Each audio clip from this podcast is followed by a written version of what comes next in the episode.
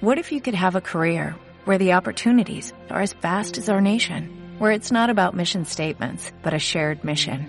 At U.S. Customs and Border Protection, we go beyond to protect more than borders, from ship to shore, air to ground, cities to local communities. CBP agents and officers are keeping people safe. Join U.S. Customs and Border Protection and go beyond for something far greater than yourself. Learn more at cbp.gov/careers.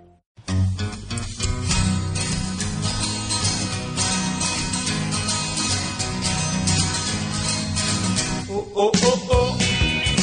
No busques más que no hay. Cuando el rey don San Fernando conquistó a Sevilla, Gracia preguntó, ¿dónde está mi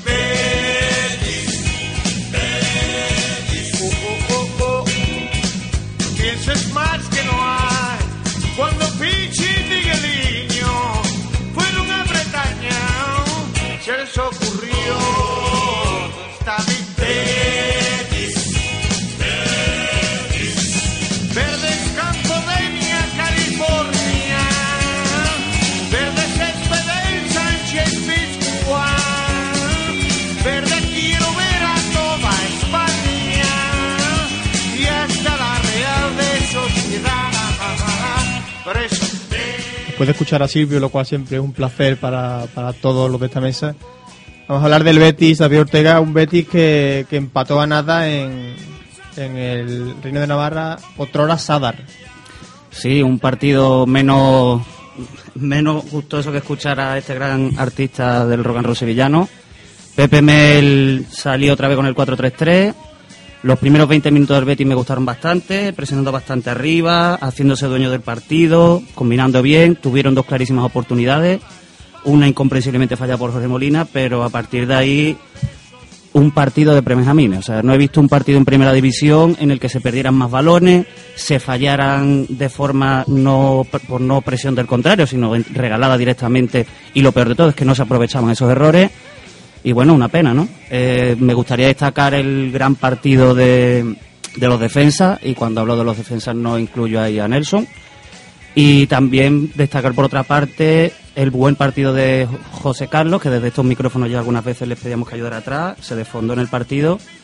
y José Carlos también conocido como Juan Carlos, ¿no? Juan Carlos, sí. Entre los amigos. Juancar, en un momento. Juanca, Juanca, es verdad, es el hermano, yo hablaba del hermano también. Así es. Y me sorprendió mucho la entrada de salida de Salva Sevilla, que debutó este año en la liga y debutó como titular. Y bueno, dentro de lo que cabe no lo hizo mal. Sí, era, era, el único que, que no había saltado todavía el terreno de juego en, en esta liga. La verdad es que no fue por gusto de, de PDM, sino fue más que nada por obligación por esa baja de, de Beñat. Hombre, a mí me sorprendía en la medida en que había estado por delante, no no siempre en cualquier en cual- cualquier momento de hacer algún cambio, de hacer allí en el centro del campo, pero la verdad que no no se no salió mal la jugada y yo creo que el Betty realmente eh, jugó a lo que jugó jugó cuando hasta que se le acabó la gasolina a Salva Sevilla prácticamente. Sí, en un campo complicado, como siempre es el, el Reino de Navarra. Sí, el Reino de Navarra. Sí, sí, Reino de Navarra. Han, vuelto, han vuelto Antes con el dinero Sadar. y vuelve a ser el Reino de Navarra. El Barcelona sufrió mucho allí, recordemos, que se, se puso con esos dos goles de Messi muy postreros. El Betis, digamos que no, como hemos dicho, fue un partido que al final se emborronó un poco, el, eh, se emborronó, perdón, el, el equipo no terminaba de carburar, tanto Sasuna como Betis dieron un espectáculo muy poco vistoso, pero el Betis tuvo sus ocasiones para, para ganar incluso con cierta facilidad. Sí, bueno, yo creo que el, el partido fue de más a menos en casi todos los aspectos. Se puede hablar del Betis, hablar del partido. Bueno, me, me sorpre- Bueno, recordamos, me- quiero destacar el, el- el magnífico gol que metió Rubén Castro en un fuera de juego bastante dudoso. Y en un fuera de juego que no, que no protestó la defensa osasunista y que, y que ya estaban casi con la cabeza agacha después del, de Rubén Castro que, que para mí, bueno, pues tiene la- casi toda la pólvora concentrada del, del ataque bético la tiene él como, como demostró él y como demostró Jorge Molina. Creo que el Betis tuvo, tuvo sus chances para, para poder llevarse los puntos de, del Sadar y se encontró, bueno, pues con un partido de, de esos que hay tantos en la liga que, que después se, se emborronó un poco, se, se trabó y, y, bueno, un 0-0, un punto para mí, creo que es un punto valioso para el Betis, que sigue sumando y la verdad que a mí, a mí el Betis no me disgustó. Lo llevo viendo todas las semanas, lo, lo estoy viendo y creo que estuvo un poco mejor que en partidos anteriores en los que a lo mejor ganó el partido, pero bueno. Hay que dejar claro que Albrocho ve los partidos por contrato, tiene una cláusula, creo que es la, la, la B3, como la, como la, como la vitamina como el, el autobús, que tiene que ver todos los partidos de, del Betis, sí o sí, como diría el otro. Rosa, vamos a vamos a ver los tweets, ¿no? Hicimos un, un par de preguntas, siempre novedosas, siempre nos gusta innovar con las preguntas en el Twitter. ¿Qué, qué preguntamos en esta ocasión por el Betis? Lo mismo que la otra vez. Ah, bueno. Pero bueno. Eh, nada, pedimos otro titular del Betis con el Osasuna y Jesús Roldán nos dijo valor, casta y coraje, un puntito más y dos menos. Y también preguntamos que quién fue el mejor jugador del partido y por qué. Eh, algunos de nuestros oyentes nos dijeron el señor Adrián ya era hora de tener un portero seguro. Nano le respondió y una defensa medio contundente. Y Sara Villanueva dijo ha jugado bastante bien. Sí, no hay, no hay mucha, no hay mucha sorpresa, lo que hemos dicho más o menos aquí. Un equipo con oficio, pero que tuvo la. con sólido atrás, pero que le faltó la pólvora que sí tuvo en otros partidos, como por ejemplo el de la Real Sociedad, en la que jugó. También jugó medio gas el Betis, pero con dos chispazos, dos, dos ejercicios de puntería de, de su, de, su de, de Rubén Castro y de Pablo en este caso, pues sacaron el partido delante. Hombre, la verdad que el partido puede tener dos lecturas. Está claro que el Reino de Navarra es un campo muy difícil, en el que mm, muchos de- muy pocos de los grandes ganarán, o le- y si lo hacen les costará. Esa es la lectura positiva, ¿no? Conseguir un punto allí siempre es importante, pero luego está la lectura negativa. La lectura negativa es que el Betis ha perdido una oportunidad muy importante para conseguir tres puntos y para con esos tres puntos lograr un colchón que le dé un cierto una cierta tranquilidad con el calendario que- poco a poco se le va a ir viniendo encima, porque ahora viene el Valencia, poco después vendrá el Sevilla y ya el Barça y el Madrid seguido. Entonces, sobre todo ante un, Ma- una Osasuna que tiene tan mala pinta, ¿no? Sí, como el programa hoy es un poco ciclista, vamos a hablar del Tourmalet, ¿no? Que le toca ahora a Real Betis Balompié. Y Rosa, por- mm, hubo una jugada de Rubén Castro que casi marca, que casi define el partido, que fue esa vaselina, ¿no? Eh, sí, pero el, el chaval no controló mucho, le daba tiempo, pero por no hacer eso, no la metió. Está Rosa, nuestra experta en, en disciplinas En como la vaselina, en meterla. experta en vaselinas. Vamos a, vamos a hablar ahora con, con los amigos del beticismo, pero vamos a comentar también, sí, sí, estuve a punto de marcar, Rosa, Claro, tiene claro, razón. claro. Confundir vaselina con chilena porque es un fallo muy habitual en la gente confundir esa acción de vaselina, que es levantar el balón por encima del portero, confundirlo con chilena, que es ese remate hacia atrás, ¿no? Hombre, co- confundir vaselina con chilena puede, puede traer graves consecuencias para un comentarista deportivo, por ejemplo, que de radiofónico, que diga, vaya chilena que ha hecho Rubén Castro y la gente no sepa que lo que ha hecho es L1 más Ta- cuadrado. tam- también se puede decir vaya tijera, comparando con la, con la chilena, pero Efectivamente, efectivamente. Ah, pues, bo- bo- remató boca abajo. Como Aquí estamos mucho entre chanzas, pero ahí estuvo el partido porque hizo un muy buen control Rubén Castro, ese pase de cañas, como recordará Rosa, pero tuvo, no sé, no sé lo que hizo, le hizo un extraño balón o hizo un extraño él con el pie y no pudo, no pudo hacer gol. Bueno, vamos a hablar ya con, con Miguel Verdugo de peticiones.net. Miguel, muy buenas. Hola, buenas tardes. Miguel, partido, primer partido de la temporada sin, sin el mediocentro vasco, sin, sin Peñat, ¿cómo viste el equipo? Eh, bueno, la verdad que Mel tuvo que mover de más pieza para, para que no se notara en demasía la baja. Eh, el resultado yo lo veo bien, ¿no? No, es fácil puntuar, pero sí que se demostró que para hacer olvidar al bueno de Beñat hay que, hay que mover demasiadas piezas y que a la postre demostraron que el equipo se quedó muy corto ofensivamente. Se centró más en, en defender y no en atacar, porque eso de la táctica de la manta corta, si defiende con muchos hombres a la hora de atacar, tiene poco efectivo. Hemos destacado también en esta tertulia que estábamos haciendo la solidez defensiva del equipo, ¿no? Como tú has comentado, sobre todo esa dupla de Perkis Paulao que parece funcionar muy bien. Sí, la verdad que el equipo está mostrando una espléndida solidez defensiva y es muy complicado hacer gol a día de hoy al Betis. Es- el- hoy leía que es el equipo que más más veces ha mantenido a cero su portería. Un dato que demuestra que, está funcionando no solo la pareja de centrales, sino el colectivo defensivo. Es verdad que Paula y Perkins estuvieron muy bien, pero el equipo en su conjunto, tanto los extremos en el despliegue como los mediocentros, están jugando bien en ese aspecto.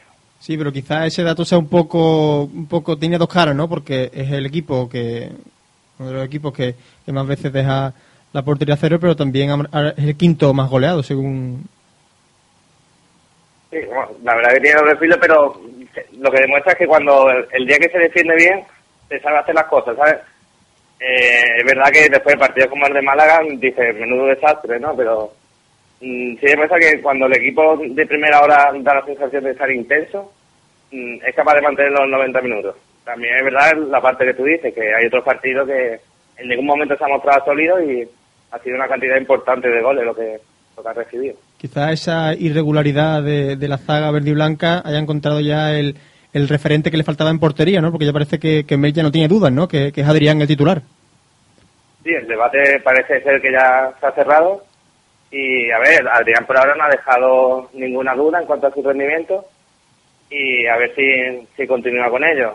La duda que a mí me plantea es cómo Castro y cómo Fabricio, que empezó de titular, cómo se lo toman y cómo, cómo son capaces de aceptar el nuevo rol que se les presenta. Sí, hay, hay rumores, hay informaciones que apuntan a que Fabricio está prácticamente condenado y que se le busca salir al mercado de invierno. Incluso han salido nombres de futuribles para, para la meta verde y blanca como, como Pinto, ¿no? el, el portero de Barcelona. Sí, la, la situación de Fabricio no, no debe ser nada cómoda, ¿no? Empezar titular a, a quedar relegado a tercer portero no, no debe ser fácil. Lo que yo no entiendo es por qué salen porteros para incorporarlo cuando yo creo que con dos guardametas se puede afrontar una temporada perfectamente. Yo creo que a día de hoy puede salir cualquiera de los tres porteros y, y el Betis puede estar tranquilo que tiene dos porteros para, para guardar bien su arco. Hablas de que no hacen falta fichajes en, en portería. Uno de los fichajes que vino en verano es Joel Campbell, el costarricense. Jugó, cosa que extraña porque ha jugado poco el, el jugador cedido por el Arsenal, solo cinco minutos. Sorprendió que, que, que jugara Campbell y sobre todo sorprendió que, que Agra se cayera de la convocatoria sin, sin mediar lesión. Sí, la, para empezar con Agra me sorprende muchísimo porque era de esperar que Osasuna iba a salir con dos estrenos y iba a dañar al Betis por los sectores laterales. Finalmente así me ocurrió, la más se pudo en banda y la intención era esa, atacar por ahí el Betis. Por eso yo creo que el Betis debería jugar con dos extremos el día de, Pamplona y no lo hizo. Tuvo, tuvo que Rubén, Rubén Castro ayudar demasiado en defensa, cosa que después se penalizó. Y, y Joel Campbell, pues parece ser que, que a día de hoy no cuenta con la confianza plena de Pepe Mel. Y lo que me sorprende aún más que hace unos días comentó que, que concibe a Joel Campbell como delantero y no tanto como extremo. Algo que me sorprende muchísimo porque él venía de jugar en Francia como extremo. Y creo que al día de hoy en el Betis le hace falta mucha, al Betis le hace más falta que Joel Campbell sea un jugador de banda que un delantero, porque ahí tenemos a Pozuelo, Pereira y, y Rubén Castro. Sí, es un futbolista Campbell con, no lo hemos visto aquí porque ha jugado muy poco, pero un futbolista con, con desborde, que tiene calidad, que tiene técnica. Quizás no es tanta velocidad como, tu, como, como tiene Jefferson Montero que, jugó el año pasado en el Betis, pero, pero tiene esas cualidades, ¿no? No es tanto el, instinto goleador que pueden tener otros futbolistas como, como Rubén Castro. Sí, es que la jugada más típica de Joel Campbell es la diagonal partiendo desde, desde banda. Eh, coge el balón en sector lateral y tira la diagonal hacia adentro. Esa es su jugada más típica. Si lo sitúa en el carril central es complicado que esa jugada la vaya a hacer. Por eso me sorprendieron muchísimas declaraciones de Pepe Mel. Creo que la velocidad y el esfuerzo, ¿no? Porque un futbolista que sí. si se si se le obliga a un retorno te lo va a dar porque se le ve voluntarioso. Yo, yo lo consigo más como un extremo, la verdad. Pues este partido ante Osasuna en, en el Reino de Navarra, el Betis recibe en casa al Valencia, ¿no? Que es un hueso. Sí, bueno, el Valencia a día de hoy es más nombre que juego. La verdad que el equipo de Pellegrino está mostrando un juego demasiado plano y estaban demasiado empeñados en aplicar unos conceptos futbolísticos que no que no están resultando efectivos. Es un equipo que intenta salir jugado muchas veces cuando ni siquiera le presiona, teniendo además una plantilla que, que le gusta correr, que, que le gusta más un juego vertical. Sí, creo pero... que todavía queda mucho, creo que queda muchas cosas para hacer en Valencia, pero no hay que olvidar que tiene futbolistas muy determinantes como Soldado, Jonas, Viera, cualquiera de ellos. Sí, por, por eso por te comentaba, porque el partido ante, ante, ante el Athletic de Bilbao de la semana pasada, esta pasada jornada, el Valencia hizo muy poco, pero en los últimos cinco minutos remontó el partido y se llevó los tres puntos. Hay que tener cuidado. Sí, está haciendo, está haciendo más resultados que juego. eh. Se vio como un futbolista que sale del banquillo como Nelson Aero Valdés, es capaz de, de meter un gol en muy pocos minutos. Y eso es lo que el Betis debe te- temer. No tanto el juego y el dominio que, que pueda tener, sino cómo controlar y vigilar durante 90 minutos a, a esos tipos. Un futbolista que del Betis que quizás sea o quizá no sea de la partida ante, ante Valencia es Nosa Giebor, el jugador nigeriano que ha hecho unas declaraciones bastante, bastante sorprendentes a, a un diario, a The Vanguard. Eh, ha comentado que, que el objetivo de- del Betis debe ser eh, ganar la Liga y la Champions. ¿Tú qué piensas de esta- estas declaraciones sorprendentes? Bueno, si las declaraciones están traducidas bien, creo que, es demasiado iluso, ¿no? El, el nigeriano.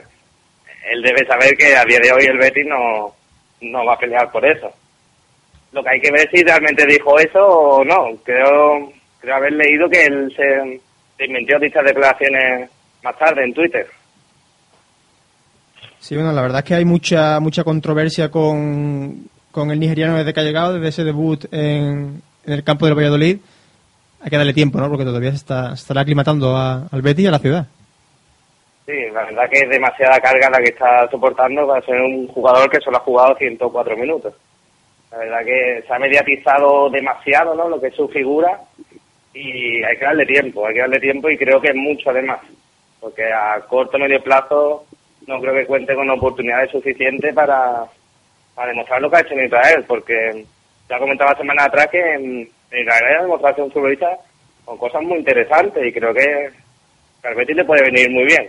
No como un jugador que de inicio domine, pero sí un jugador que en partidos rotos, partidos de transiciones, va a ser importante para y, y darle puntos. Pues sí, Miguel, ya la última, eh, partido ante, ante Valladolid en Copa. Ha anunciado el, el club una, una medida bastante positiva y, y bien y bien recibida por, por la afición, que es que, que los, que los abonados eh, tendrán el podrán ver el partido de forma gratuita, no tendrán que pagar nada. Sí, la verdad que se, se agradece ese tipo de acciones porque eh, son mucha la gente que le ha costado muchísimo pagar el, el abono esa temporada y esos gestos se agradecen. Además, la primera fase de la Copa del Rey, ese ida y vuelta, no, no se hace demasiado atractiva. Así que creo que es muy correcta la decisión tomada por la, por la directiva del Betis. Bueno, Miguel, lo dejamos aquí. Esperamos que el Betis tenga suerte en el partido ante Valencia y que lo podamos comentar aquí. Venga, un saludo. Un abrazo.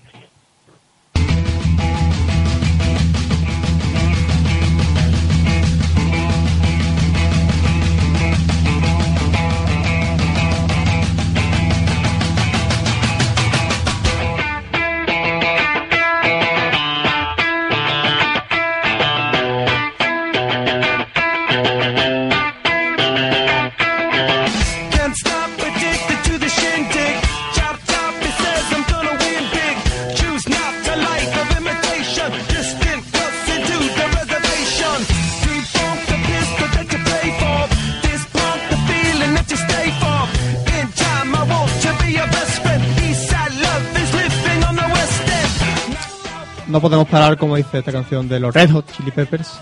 Abrochoa quiere denunciar algo que, que le indigna profundamente sobre Betis antes de que, que demos por cerrado este bloque de, de Betis. Pues sí. A instancias de, de mi buen amigo Carlos Aguado, que. Un saludo de aquí. que con, un saludo de aquí, que, que con el titular No al fútbol moderno ponía por las redes sociales y denunciaba que, que el Betis jugará en Getafe un lunes y cuatro días después recibirá al Granada en casa, creo que ya día de un 9 de noviembre, en una composición del calendario realmente caótica y realmente Chapucera incluso. realmente chapucera. Yo creo que evidentemente sabemos que esto no se lo hacen a todos los equipos. Esto no me extrañaría que se lo hicieran a un Granada, a nosotros, a Sevilla, a un equipo que, que pues que digamos que no tiene mucho poder. Yo no me imagino a, a ninguno de, de los grandes jugando estos días. Y la verdad que, bueno, ya de por sí es una auténtica locura jugar un viernes, jugar un lunes, pero que tu equipo juegue un viernes y un lunes, pues bueno, lo digo siempre y con un poco de sorna. todos los aficionados béticos tendrán la ventaja de que podrán pasar tranquilamente el fin de semana la playa en el campo donde, o donde buenamente elijan. Sí, sobre todo eh, dirán de la federación que calladitos los, los porque si no te ponen al muñicenal de, de turno para que, para que el partido se te, se te complique, ¿no? Esto es lo que hay, sabemos todo cómo está la situación y hay que, bueno, voy a decir un verbo, no le voy a decir, hay que, hay que aguantarse con lo que hay.